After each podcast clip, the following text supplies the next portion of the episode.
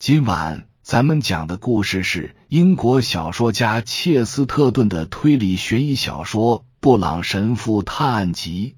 话接上回说到，我指的是可以清楚的证明克拉肯无罪。布朗神父坚定的说：“对克拉肯的指控不成立。”你真的相信克拉肯是用火柴毒杀他人的那种人吗？这一下太好了。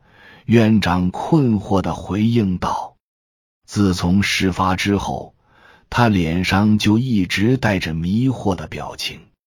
可是你亲口说过，秉持错误原则的极端分子有可能干出邪恶的事。就此而言，你还亲口说过，共产主义正在四处滋长，共产主义者的习惯也在大肆蔓延。”布朗神父有些肆无忌惮的大笑。至于最后一点，他说：“我想我该向你们大家道歉。我好像总是因为开个小玩笑，就把事情弄得一团糟。”玩笑，院长重复着，气呼呼的瞪着眼睛。是这样，神父揉着脑袋解释道。我在谈到共产主义者的习惯在蔓延时，我不过是想说，就在今天，我恰好有两三次注意到了一种习惯，那是一种共产主义者的习惯，但又不仅限于共产主义者，那是很多人，尤其是英国人所有的特殊习惯，就是忘了把借来的火柴还给别人。放进自己的口袋。当然，说这些零七八碎的琐事显得很愚蠢，但这恰好就是谋杀案得以发生的方式。这简直太疯狂了！医生说道。好吧，如果说有谁会忘记把火柴还给别人的话，那你尽管打赌，克拉肯绝对是那个人。所以说，下毒者备好火柴后，把它交到克拉肯手里，最简单的方式就是借给他，而且不用担心他能记着还回来。这种推卸责任的方式非常让人佩服，因为克拉肯自己根本就想不出他从哪里拿到的那盒火柴，但当他在不知情的情况下。用火柴替我们两位访客点雪茄时，他就掉进了一个明显的陷阱，是那种太显而易见的陷阱。这个胆大妄为、坏透了的革命者杀害了两位百万富翁。哦，还能有谁会想杀害他们？医生吼道：“对呀，还能有谁呢？”神父回应道，他的语调变得更加凝重。这就要说说我告诉过你们的另一件事。那件事，我告诉你，可不是笑话。我告诉过你们，异端邪说和假交易已经泛滥，达到了人们张口就来的程度，每个人都习以为常了，因而也就置若罔闻了。你们真以为我是冲着共产主义说的这些话吗？哎呀，其实我是另有所指。一提到共产主义，你们就紧张的不行，你们就像防着狼一样盯住克拉肯。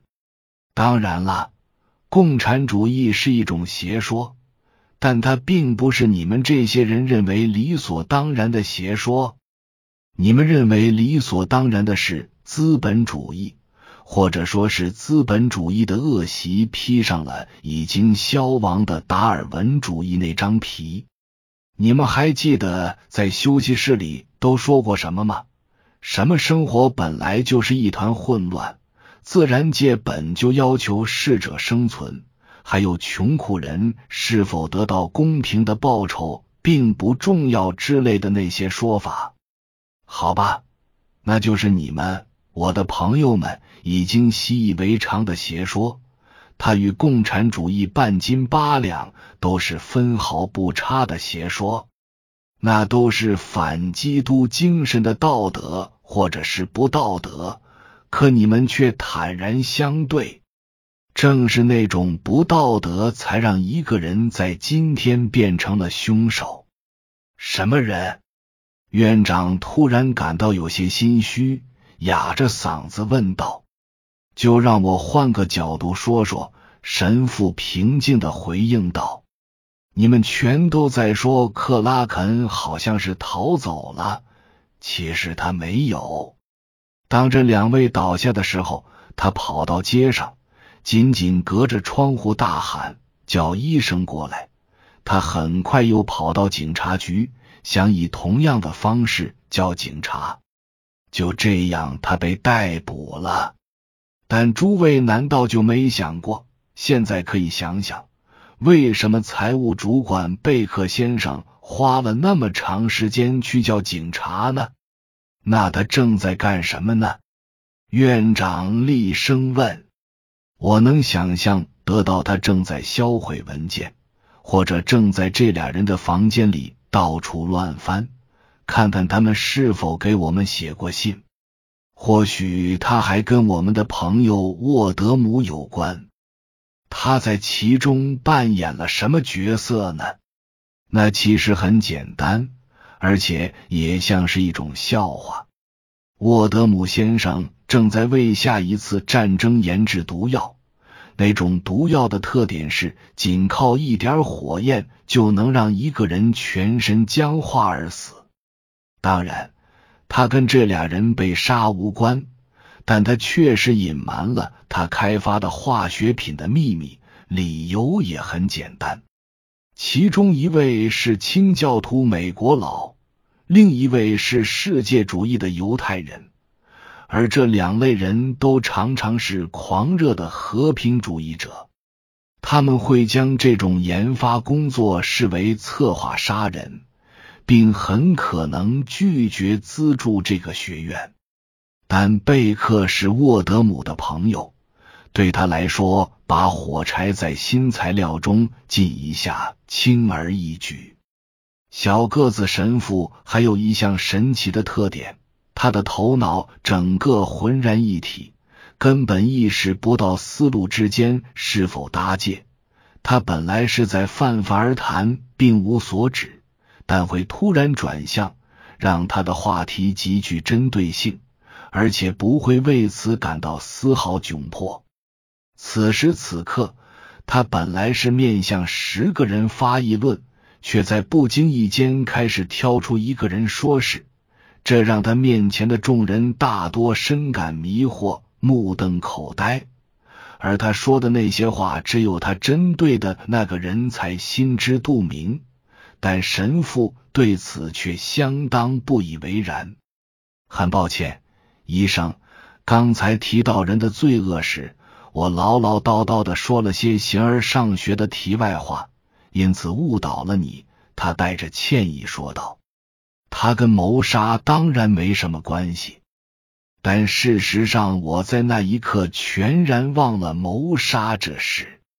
我差不多忘了周围的一切，你明白吧？只记得那个人出现在某种幻境里，从中看到他那张没人味的大脸，像投石器时代的瞎眼恶兽蹲伏在花丛中。当时我就想。有些人非常可恶，简直就是石头人，但这毫不相干。内在邪恶与外在作恶几乎没什么直接关联。最恶毒的罪犯没犯下任何罪行。值得重视的一点是，为什么讲究实际的罪犯会犯下这种罪行？为什么财务主管贝克要杀这两个人呢？那才是我们大家眼下要关注的问题。他的答案就是我问过两次的那个问题的答案。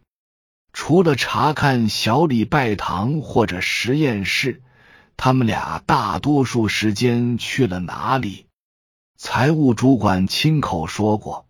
他和那俩人谈了大半天生意上的事。好啦，我对死者满怀敬意，但我不会拜服这两位金融家的智商。他们在经济学和伦理道德上的观点是野蛮和残忍的，他们对和平的认识也不足挂齿，他们对波特酒的认识更是可悲可叹。但他们明白一件事，那就是生意上的事。他们没费多大功夫就发现。掌管这个学院资金的那个生意人是个大骗子，或者说他信奉适者生存，为了生活可无所不用其极，是这种教义的真正追随者。你的意思是，他们要揭露他，但在还没有开口之前就被他杀害了？医生皱着眉说。这里有太多我不明白的细节了，有些细节连我自己都不能确定。神父坦然承认，进入那个需要点蜡烛的地下室，这事就很可疑。我觉得可能是为了拿走富豪们自己身上的火柴，或者为了确认他们身上没有火柴。但我确信那个重要举动的含义，也就是贝克看似无心又很高兴的把火柴抛给粗心大意的克拉肯那个举动，那是带着谋杀意味的一击。有件事我不明白，督察说道：“贝克怎么会那么肯定？”并不知情的克拉肯自己不会当场划火柴点烟并中毒身亡呢？布朗神父的脸色变得相当难看，表情中写满了责备。他说话时语气中有种惋惜，但又暗含宽宏大量，令人感到一些温暖。唉，岂有此理！他说，他只是个无神论者。恐怕我听不懂你的意思，督察彬彬有礼的说。他只想废弃天主。布朗神父克制着自己，尽量温和的解释道：“他只想毁掉世界，想要连根拔起塑造了他的所有宗教信仰和文明，清除掉一切有关物权和诚实的常识。”然后让来自天边的野蛮人荡平他生于其间的文化和他的国家，那是他唯一想要的。你可以指控他，但也仅限于这一点。岂有此理！每个人都会画出自己的一条线，而你来到这里，平静的提醒说，一个老一代曼德维尔人。因为克拉肯的确属于老一代人，无论他观点怎样，竟会开始吸烟，或者甚至点燃火柴。而与此同时，他还在品着学院波特酒，且是零八年的上品。他们绝对不会在这种事上如此漠视规章，破坏规矩。我就在现场，我看到他了，他还没喝完酒。而你却问我他为什么没吸烟？在曼德维尔学院，还从来没人问过这种无法无天的问题。可笑的地方，曼德维尔学院；可笑的地方，牛津；可笑的地方，英格兰。可是你跟牛津并没有什么特别的关系啊。医生好奇的问道：“我与英格兰有关。”布朗神父说道：“我出身于那里。最可笑的是，即使你爱他，也属于他，你还是琢磨不透他。盖乌斯·马修斯·科利奥兰纳斯 （Gaius Marcius Coriolanus），公元前五世纪期间，罗马共和国英雄。他曾代表元老院坚持削减保民官的权力而得罪平民，被逐出罗马后，加入了曾被他当年征服的敌对阵营。莎士比亚据此创造了历史悲剧《科利奥兰纳斯》，右翼大将军寇留兰。遗嘱：以上是由奶锅大叔给您播讲，感谢收听。每天晚上二十一点三十三分准时开聊。